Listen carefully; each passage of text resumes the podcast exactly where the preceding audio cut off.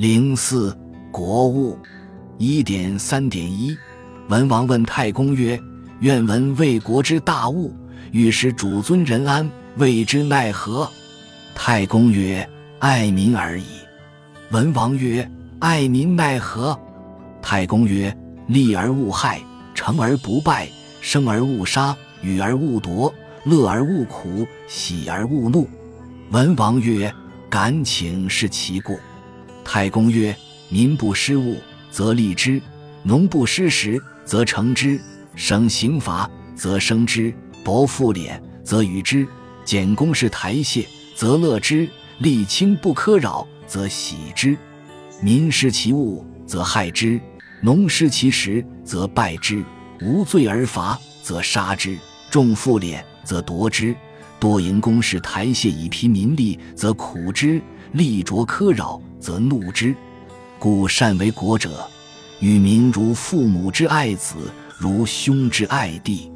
见其饥寒，则为之忧；见其劳苦，则为之悲。赏罚如加于身，复敛如取己物，此爱民之道也。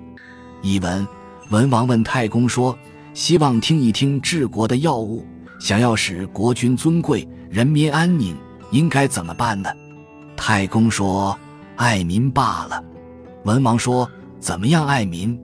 太公说：“要有利于他们，而不要损害他们；要成全他们，而不要破坏他们；要让他们有活路，而不要杀害他们；要给予他们，而不要夺取他们；要使他们安乐，而不要苦了他们；要让他们喜悦，而不要激怒他们。”文王说：“请解释一下其中的缘由。”太公说：“人民不失去工作。”那就有利于他们，农民不耽误农时，那就成就了他们；减免刑罚，那就让他们有了活路；少收赋税，那就是给予了他们；公事台榭简朴一点，那就能使他们安乐了；官吏清廉，不苛刻扰民，那就能让他们喜悦了；人民失去了工作，那就是损害了他们；农民耽误了农时，那就是破坏他们。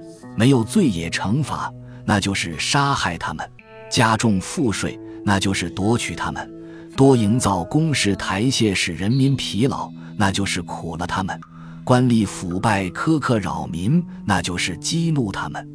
所以，善于治国的，统治人民，就像父母爱子女，就像兄长爱弟弟。